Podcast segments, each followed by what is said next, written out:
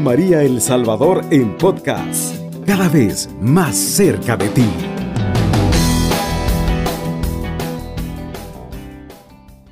El domingo gaudete, ¿verdad? Es decir, el domingo de la alegría. Por cierto, los sacerdotes, este es uno de los días que pueden utilizar casulla color rosa, ¿verdad? O rosado. Y bueno, este lo que nos quiere manifestar es eso, ¿verdad? Por eso eh, ahora en la lectura del profeta Isaías vamos a, escuchar algo de la alegría, que dice que se alegre el desierto y se cubra de flores, que florezca como un campo de lirios, que se alegre y dé gritos de júbilo. Entonces, eh, es hermoso esto de la alegría. Recordemos que el Papa Francisco, cuando abre su pontificado, pues así le llamó a su encíclica, ¿no? Eh, la alegría del Evangelio. ¿Por qué? Porque a veces los cristianos olvidamos dar testimonio con nuestra forma de ser. Andamos, como decía el Papa Francisco, con cara de funeral. O, pues sí, como me gustaba una compañera mía que era profesora que siempre nos decía, y ahora con cara de zapato. Porque, pues sí, ni una sonrisa, ni un saludo.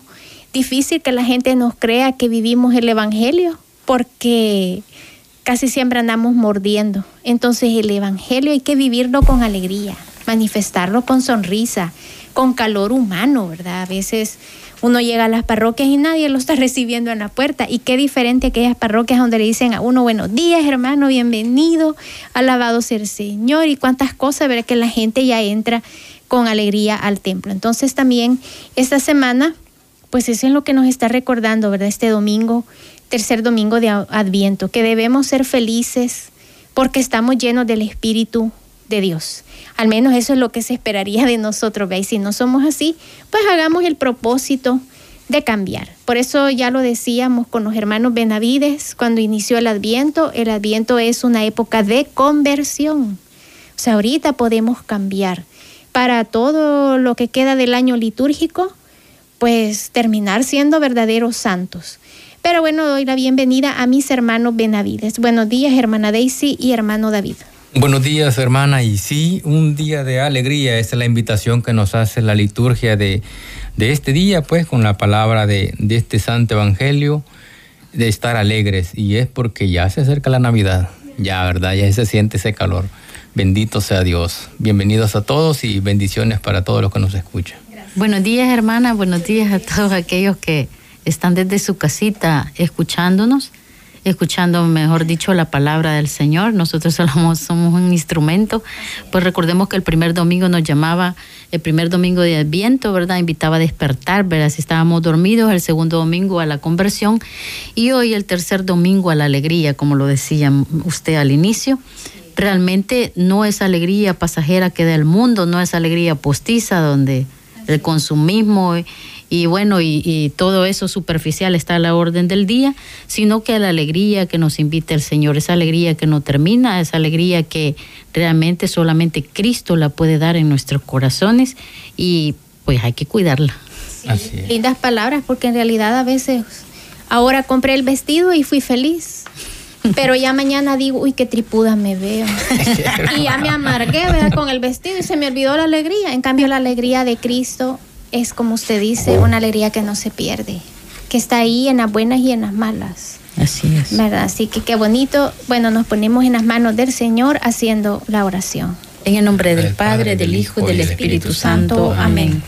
Dios Padre y Pastor de todos los hombres, tú quieres que nos falten hoy en día hombres y mujeres de fe que consagren sus vidas al servicio del Evangelio, al cuidado de los pobres y la iglesia.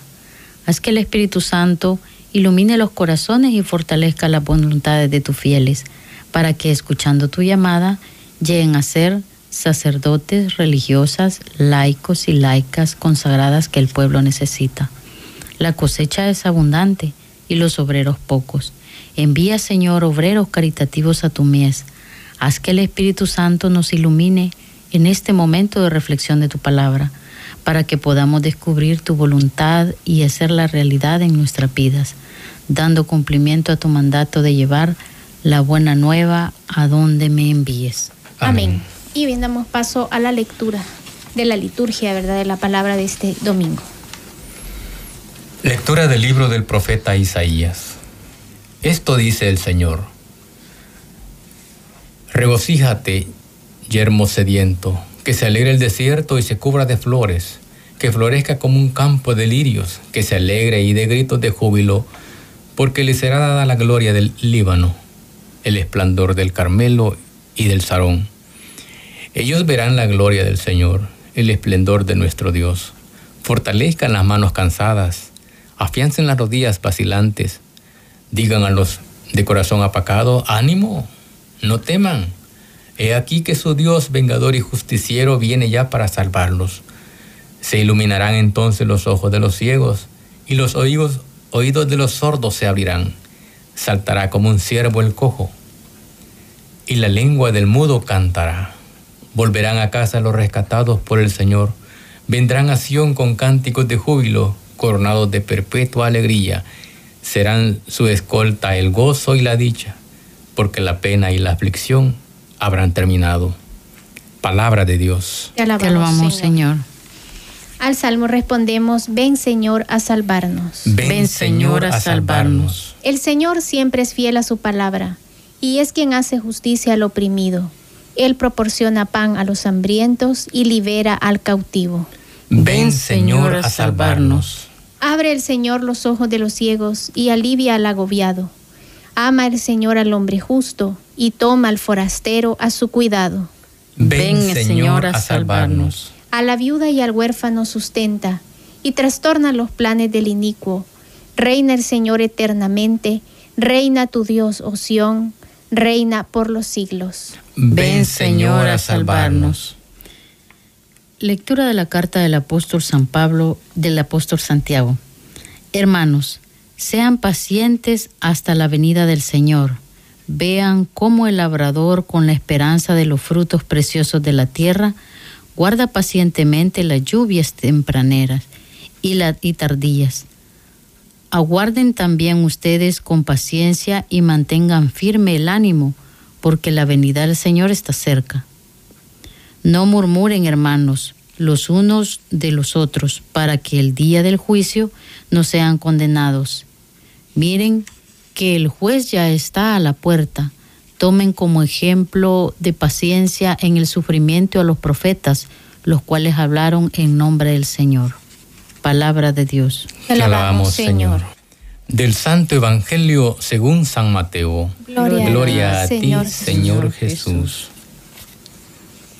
En aquel tiempo, Juan se encontraba en la cárcel y habiendo oído hablar de las obras de Cristo, le mandó preguntar por medio de dos discípulos, ¿eres tú el que ha de venir o tenemos que esperar a otro? Jesús les respondió, vayan a contar a Juan lo que están viendo y oyendo. Los ciegos ven, los cojos andan, los leprosos quedan limpios de la lepra, los sordos oyen, los muertos resucitan, y a los pobres se les anuncia el Evangelio. Dichoso aquel que no se siente defraudado por mí. Cuando se fueron los discípulos, Jesús se puso a hablar a la gente acerca de Juan. ¿Qué fueron ustedes a ver en el desierto?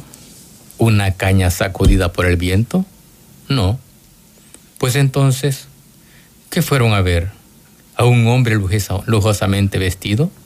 No. Ya que los que visten con lujo habitan en los palacios. ¿A qué fueron, pues? ¿A ver a un profeta? Sí. Yo les aseguro, y a uno que es todavía más que profeta, porque de él está escrito, He aquí que yo envío a mi mensajero para que vaya delante de ti y te prepare el camino. Yo les aseguro que no ha surgido entre los hijos de una mujer ninguno más grande que Juan el Bautista. Sin embargo, el más pequeño en el reino de los cielos, es todavía más grande que él. Palabra del Señor. Gloria, a ti, Señor Jesús. Hermanos, recordemos que para ese tiempo que predicaba o salió Juan el Bautista a llamar al arrepentimiento, a la conversión, gritaba las injusticias que pasaban en ese momento en el pueblo de Israel es admirable cómo lo hacía Juan. Pues pues él anunciaba a un Mesías que venía a liberar al pueblo de Israel, a un pueblo oprimido, a un pueblo lleno de injusticias, gente que ya no, ya no miraba más allá, sino pensar que, bueno, si así ha sido siempre, así va a ser, ¿y quién va a cambiar esto? Pero cuando Juan viene y, como él le decía las cosas en la cara a la gente, le gritaba a Herodes que no estaba permitido que, que se quedara con la esposa de su hermano y Herodes eso le molestaba, pero tenía como cierto miedo de que este alborotara a la gente y le quitara, pues, llegar a su fin su reinado. Y es así como lo arresta y lo mete a una cárcel que permanece solo durante mucho tiempo. Pero al escuchar a Juan lo que venía haciendo, Jesús decía, bueno, ¿cómo es esto? Es algo como decía mi hermana en cabina al principio del programa, hasta los más grandes dudan decir, ¿eres tú el que ha de venir o esperamos a otro?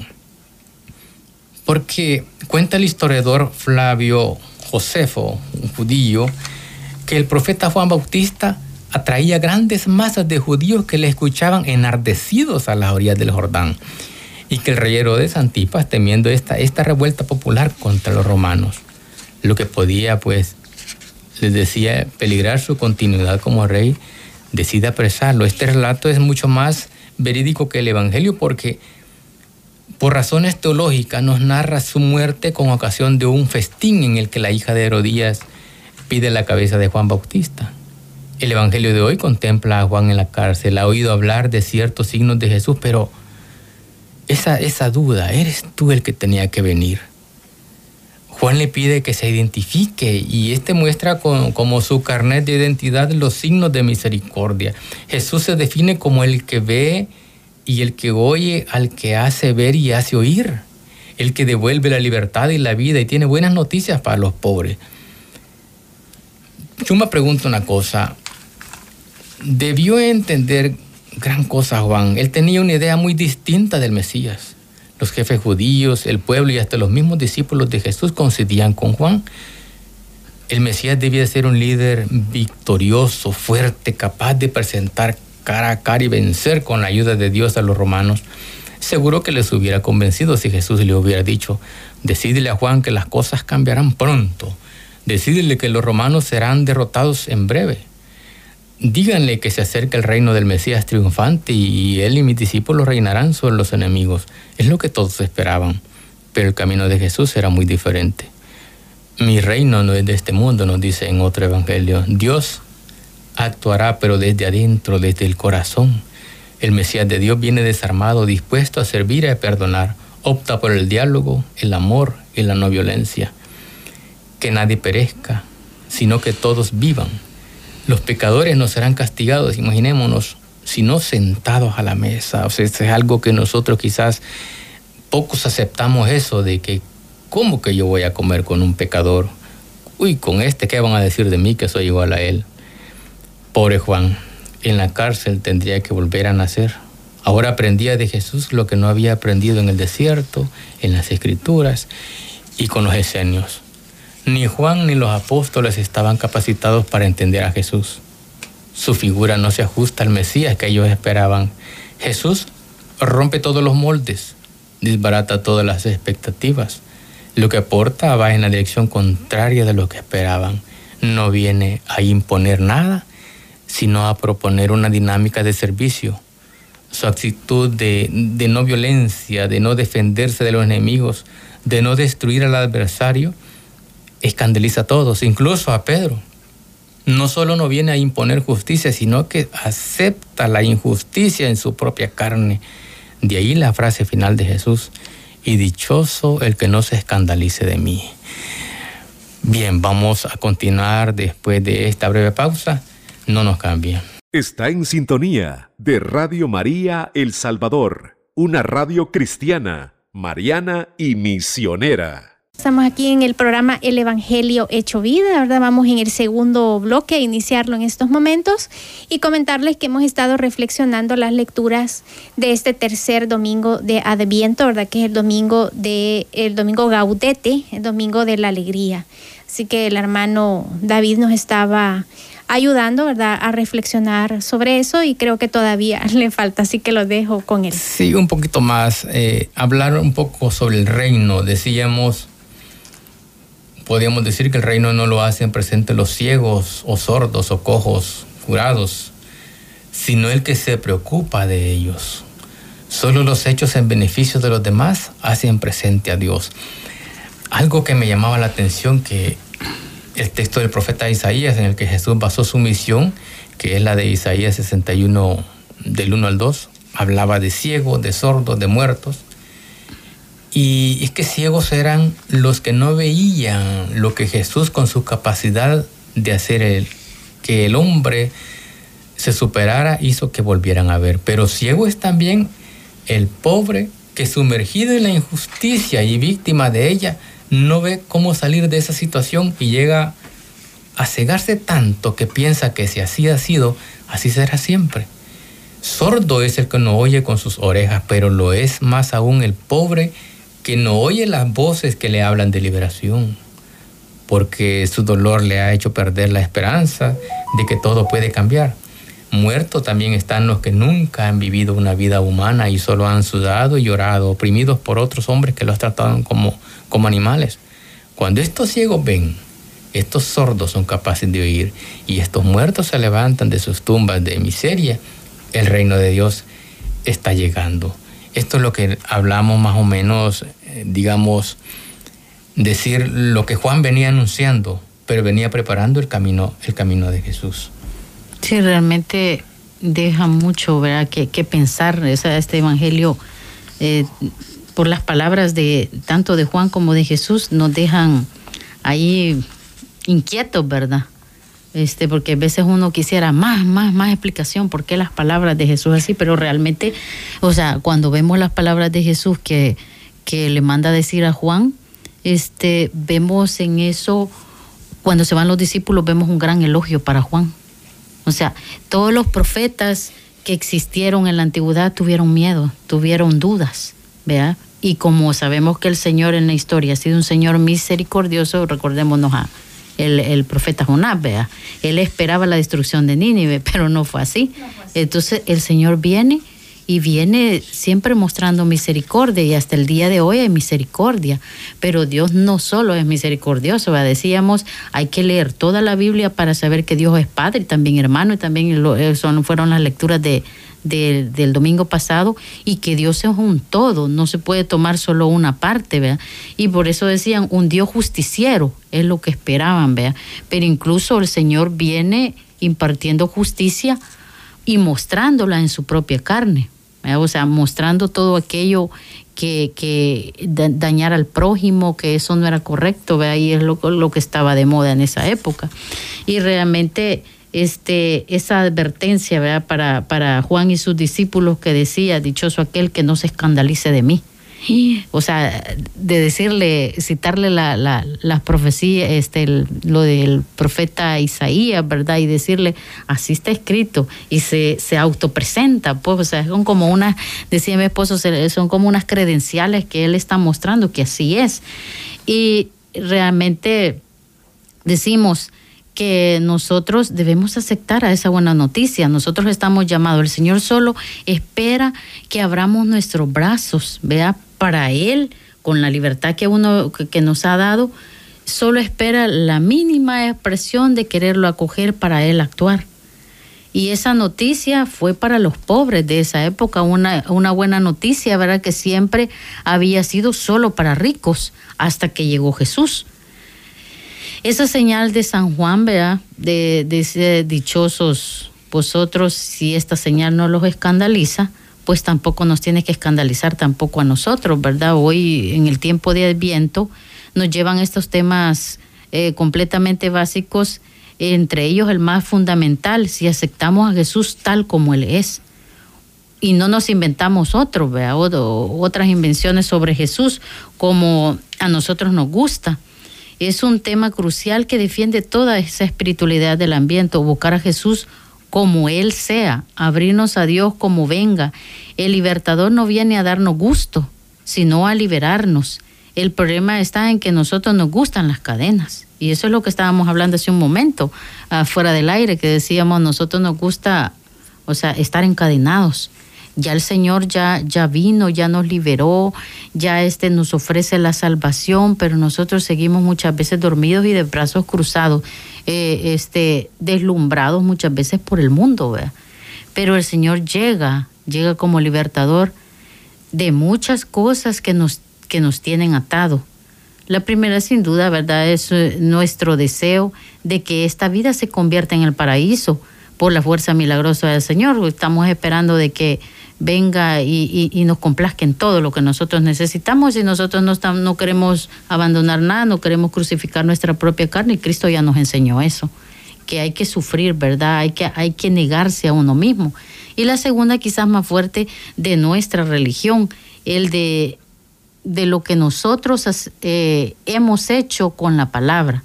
La iglesia está llamada a, a invitar al reino de Dios esa debe ser su prédica, ¿verdad? A convertirnos.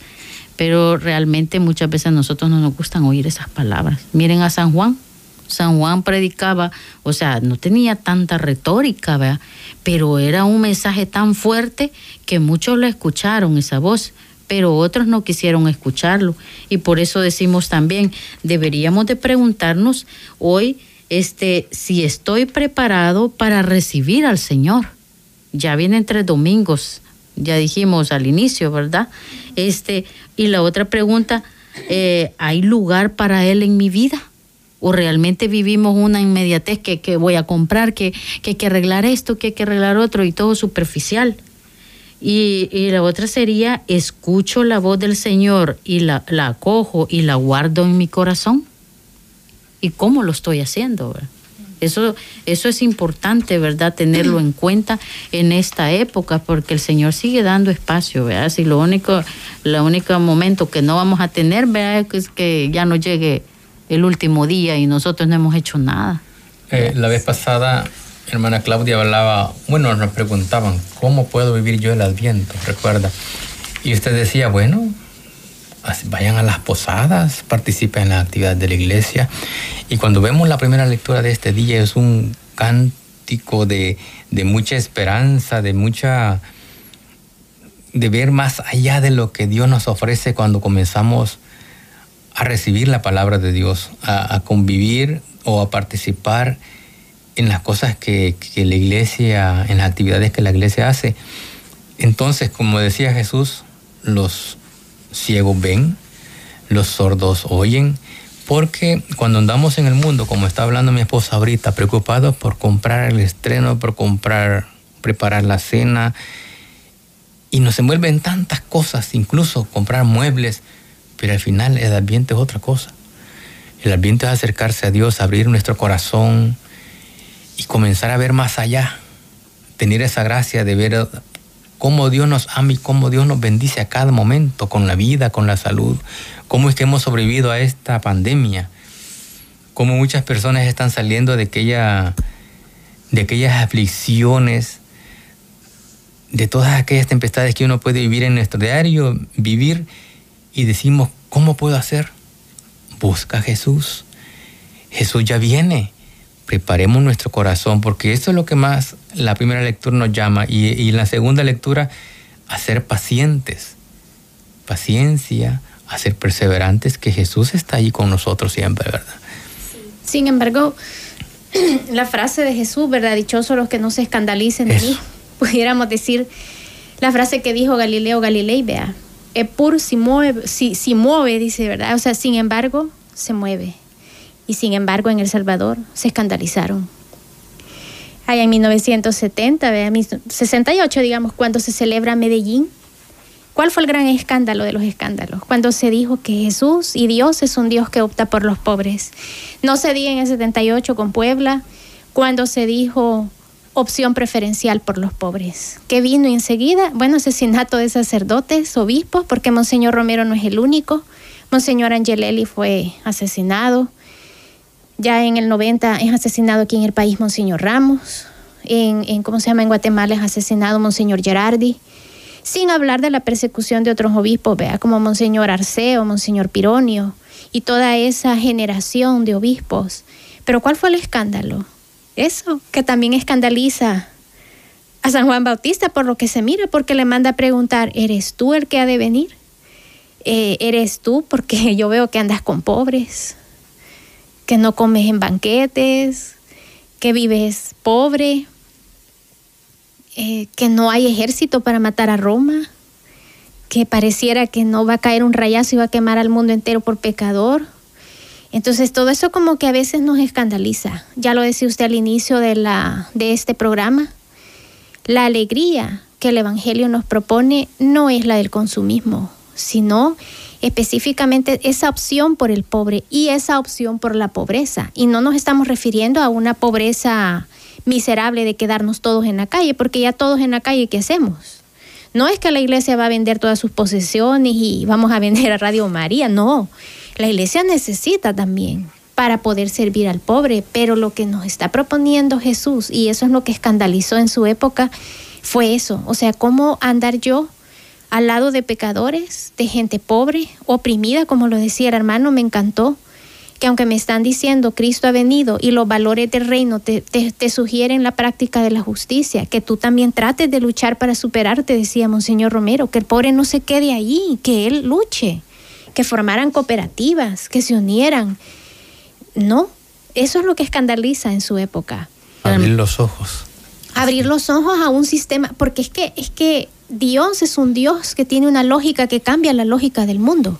Y si no, veamos a la Virgen de Guadalupe. Generalmente la solemos ver místicamente, pero la Virgen cambia el sistema. Había un sistema matando a los indígenas. Ella viene y se aparece a un indio, no al obispo. A mí me encanta la carta pastoral de Monseñor José Luis, la quinta carta, ahí lo explica muy bien. Se le aparece a un indio. Obviamente el obispo no le iba a creer. Por eso le dice, ven en otra ocasión cuando yo tenga más tiempo. Le costó captar al obispo que la Virgen es una Virgen que opta por los pobres y opta preferencialmente porque no escogió a cualquier pobre, no me escogió a mí. Ya habían mestizos, no, escoge a un indio, porque el indio era el más sometido, el más explotado, el más asesinado en aquella época. Entonces, ¿qué viene a decir la Virgen? Cambien la lógica del mundo porque los valores del reino son inclusión, solidaridad, orden, justicia, amor, paz. Y no es eso que ustedes llaman amor, porque amor le llamaba el español a que el indio se postrara frente a él y hiciera todo lo que le mandaba. Eso no es amar al, al, al patrono, eso es tenerle miedo al patrono. Y realmente el indígena es el dueño de todas estas tierras, pero no es dejarlo desposeído. Hoy si se le dice al rico con las grandes construcciones que está haciendo que en, en, las, en las tierras del indígena al que le robó, hoy no, hoy se llama, antes eso era legal, a quitarle y robarle las tierras, pero hoy le dicen, bueno, este... No, eso no puede ser, eso no es legal devolver las tierras, vea. Sí, y, y esa ha sido la lucha también de los mestizos, porque cuando se dieron las siembras del café, abajo los mestizos a vivir abajo, en las lomas ellos, porque iban a sembrar café. Y, y, la cuestión continúa. Tampoco se trata de que la Virgen no vino a decir llénense de odio, ni lo dijo Dios. Al contrario, habla de amor, es decir, es un amor activo. Yo como pobre trato de salir adelante sin resentimientos sociales porque el resentimiento social es el que me lleva a matar al rico. Y eso ya lo han dicho grandes intelectuales aquí en América Latina y lo pudimos ver en la Revolución Francesa. Solo es cambiar de papel, pues. El oprimido pasa a opresor y el opresor pasa a oprimido. Eso no se puede tampoco. O sea, no es eso lo que Dios vino a decir. Lo que Dios ha venido a decir es cambien la lógica. El que tenga, que comparta. Y el que no tenga, desde su pobreza que dé como la pobre viuda que dijo, esa viuda ha dado más que todos los demás. O sea, también el pobre puede dar, y lo decía Monseñor Romero, el pobre puede dar desde su pobreza. Entonces yo creo que eso es lo que nos escandaliza, hermana. Todos nos gusta ver siempre un Dios vestido de joyas, un Dios engalanado, una Virgen María, yo no sé cuántos nacimientos hay, que le ponen hasta perlas y aritos a la Virgen. Nos escandaliza ver una Virgen con sandalias en su época, una virgen humilde y sencilla. Nos escandaliza ver un niño desnudo en la cuna. Y más aún nos escandaliza verlo desnudo en la cruz, porque murió sin nada. Es que Cristo no tenía ni sepulcro. Y esto que hay que agregarle, hermana, que esa es la imagen más perfecta que hicieron los, los escultores, vea. No, no aterroriza tanto, porque lo arreglaron, porque cuando vemos las películas de, de Mel Gibson, vea, y dicen, eso es lo que aproxima más o menos. Bueno, la película misma escandaliza, no hay gente que dice cuánto sangrerío, cuánta maldad. No, esa es la realidad. Es que si nos pusiéramos a pensar nuestros pecados, todos los días hacen eso con Cristo. ¿Por qué? Por la envidia, por la avaricia que hasta los pobres somos avarientos. Dejémonos de mentiras. Que si ahora yo voy pasando y me encuentro una maleta de dinero, a nadie le digo que la encontré. Y si yo puedo pasarle encima al vecino con el carro nuevo que compré, que compró, digo, ya le paso encima. O sea, me cae mal cuando mi vecino es bendecido, me cae mal cuando a mi compañera de trabajo le dan un aumento, y, no es eso, el Señor lo que nos está pidiendo es alégrate con el que esté alegre, llora con el que llora y comparte. O sea, esos son los valores del reino que escandalizan, ¿verdad? Y que no deberían de escandalizarnos. Y esos dos, esos dos extremos también. Viene San Juan y dicen que está endemoniado, ¿verdad? Porque no anda... el Evangelio del Yo me imagino un Juan, imagínense que no hubiera vivido en pobreza y estar diciendo, vengan aquí y le hubiera estado cobrando como hacían los fariseos y los saduceos, y pidiendo grandes ofrendas. Sí, aquí tengo yo el, Evangelio, dice, porque vino Juan que ni comía ni bebía y dijeron, tiene un demonio. Viene el Hijo del Hombre y dicen, es un glotón sea, como niños caprichosos. ¿eh? Pero Jesús les viene a enseñar cómo se predica el Evangelio desde la pobreza, cómo camina con los pobres y vive a carne propia lo que él vive. Jesús no tiene, como usted dice, lujos y todo, ni anda pidiendo. Y es feliz. Porque por eso le llamaban borracho, glotón y todo, porque él siempre andaba contento, riéndose va a las bodas de Caná, claro, no emborracharse, los bolos se aprovechan de ese pasaje y dicen si también el Señor bebía. Tampoco es así, vea, sino que el Señor era, el Señor era alguien feliz. Y, y eso, y en la pobreza. Y yo les quiero decir, hermano, uno puede ir al monasterio del Carmelo, aquí en Chalatenango. Ellas viven casi que en la miseria. Y sin embargo, véanlas, todas sonrientes y chapuditas y uno aquí afuera que tiene película DVD, que no sé qué, que no sé cuánto, que a dos por la cora, no sé por el dólar las películas, no es feliz. Cuando nos miran, la gran cara de amargo, vea. Buenos días, no te van a de hablar, dice la gente en los trabajos. Hoy vengo que me llevan. ¿Cómo es eso? O sea, y somos, la tragedia. Y somos cristianos. Pero bien, hemos llegado al final de este segundo bloque. Eh, no nos cambien, ¿verdad? Ya venimos después de esta corta pausa al último bloque y si tienen preguntas, pues vayan preparándolas o comentarios. Está en sintonía de Radio María El Salvador, una radio cristiana, mariana y misionera. Bien, hermanos, ya estamos aquí en el último bloque. Una vez más no hemos sentido el tiempo, vea cómo se nos va. El tiempo de Dios de veras que vuela. Y por eso es que bueno, yo oí al Padre Toro decir un día, ve que qué felices son los que sirven al reino, pero tenemos una llamada. Ave María Purísima. Muchísimas gracias, muy buen día. Bienvenido hermano, buenos días. Buen día, buen día para Claudia, Marlene. Gracias. Y Dina Daisy, David Antonio. Gracias. Bendito Dios, gracias. Saludándolos a todos.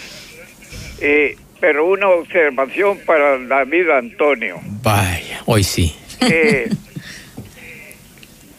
Dígame. Cuando se refiere al, Evangelio, dice, lo, hay otros evangelios. No.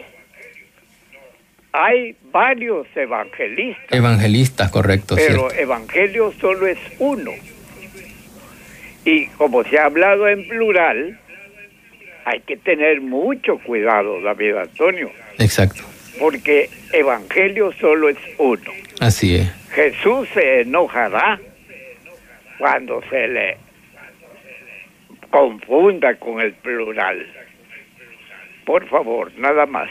Gracias, hermano. Felicidades a todos. Ya no va a decir más. Gracias, hermano.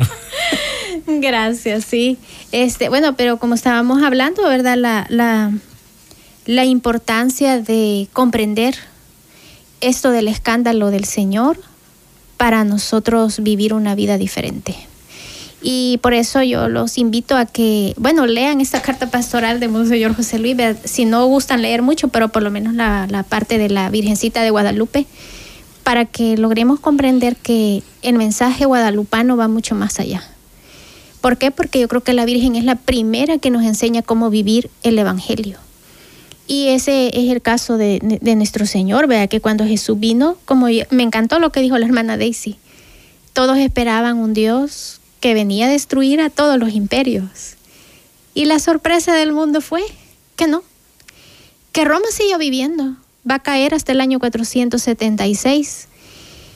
Y ya, y no es que fuera una destrucción eh, apocalíptica, Que, que, desaparece y puff, que se espuma como Hiroshima o Nagasaki. No, Roma cayó para convertirse en el Sacro Imperio Romano. Es decir, para dar un giro, ¿verdad? De una, de una nación pagana a una nación que comienza a ser católica, cuestión que también se ha tergiversado en la historia, porque dicen es que Constantino es el creador de la iglesia. A mí me da risa si Constantino ya está en el año 300. Para esa época nosotros ya teníamos catecismo, liturgia, teníamos pues eh, la Biblia, ya existe el canon, el canon se establece muy pronto. Entonces, esto nos tiene que llevar a comprender que Jesús es, el, es, es como decir el Dios de la alegría. Realmente la primera lectura lo aborda muy bien, vea, cuando dice, este, eh, llama a la alegría, a la liberación, que vamos a salir, bueno, nos recuerda el éxodo, ¿verdad? Como, como ellos, este, iban con la presencia del Señor, con los prodigios y todo lo que, lo que los acompañaba. Y realmente en ese éxodo era una salida, ¿verdad?, de Egipto por el desierto, pero luego nos ofrecen un segundo éxodo, que sería la liberación definitiva.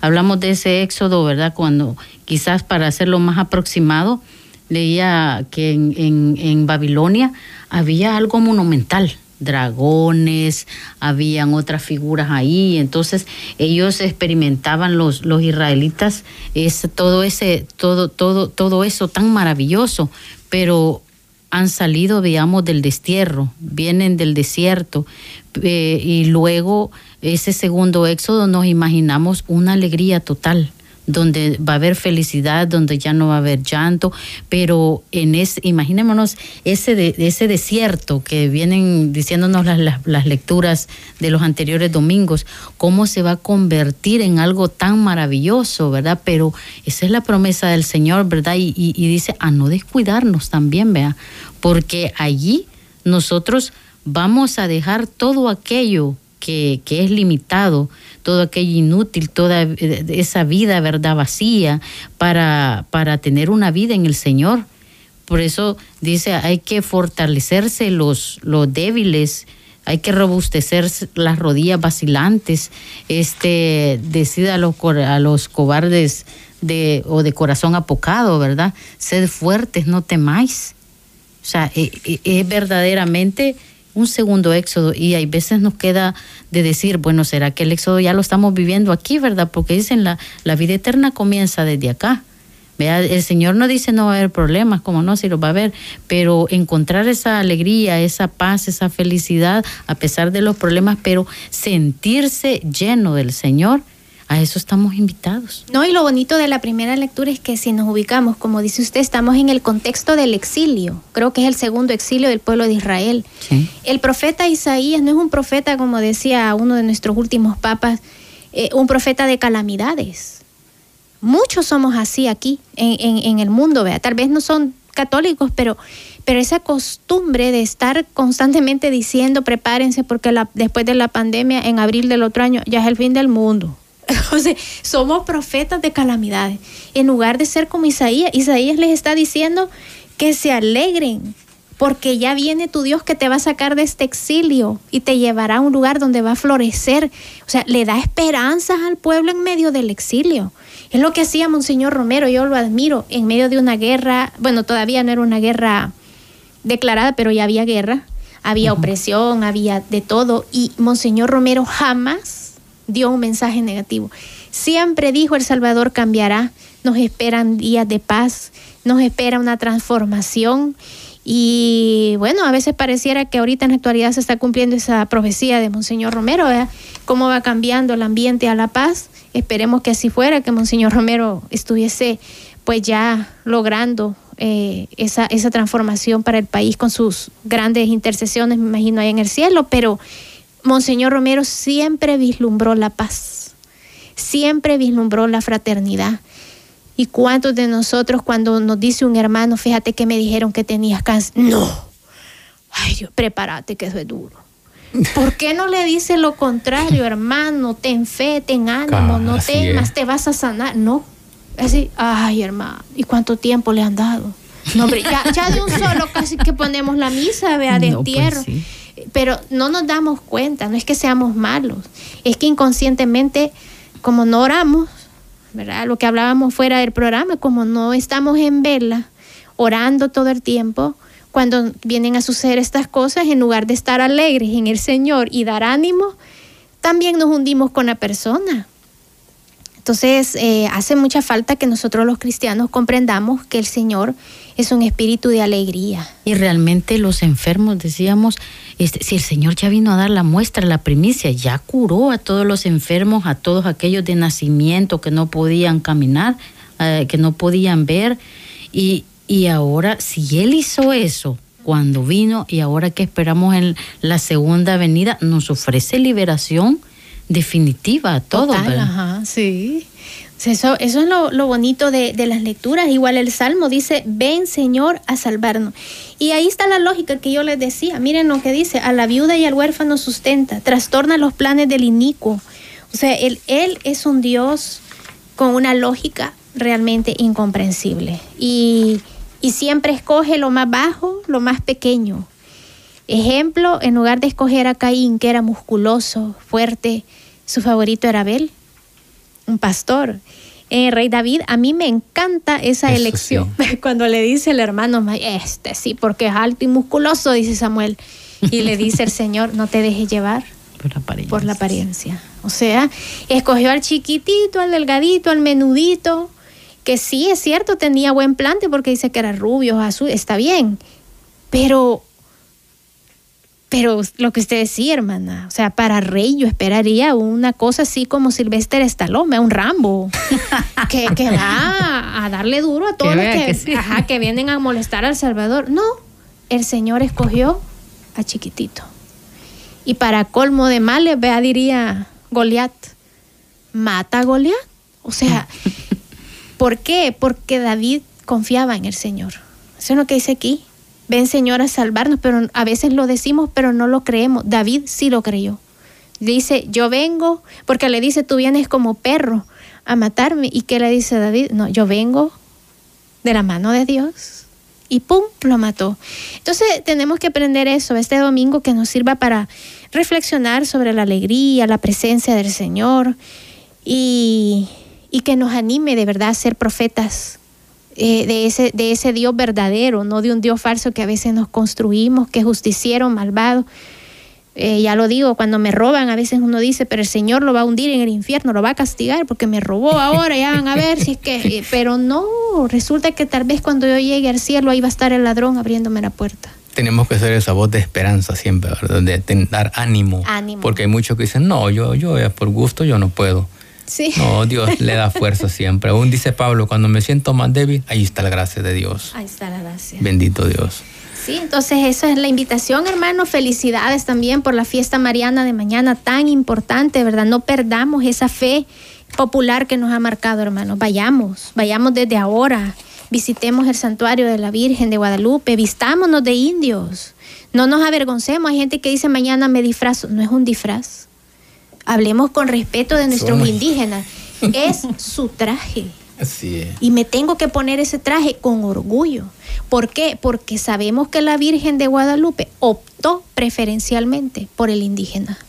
O sea, eso no es cuestión ni de digo, no es cuestión de clase social, no es clasismo, no es elitismo, es una realidad. La Virgen optó preferencialmente y no venía sola, venía embarazada. Eso significaba que lo traía en el vientre, porque él iba a nacer aquí, en este nuevo continente que estaba eh, dando a luz al Santo Evangelio. ¿Y quién más que es el Evangelio? Es Él, es Cristo. Entonces, que tengan una feliz fiesta de la Virgen de Guadalupe y, y sobre todo, pues un feliz domingo porque ahora es el Día del Señor. El Salvador, Radio María, 107.3 FM.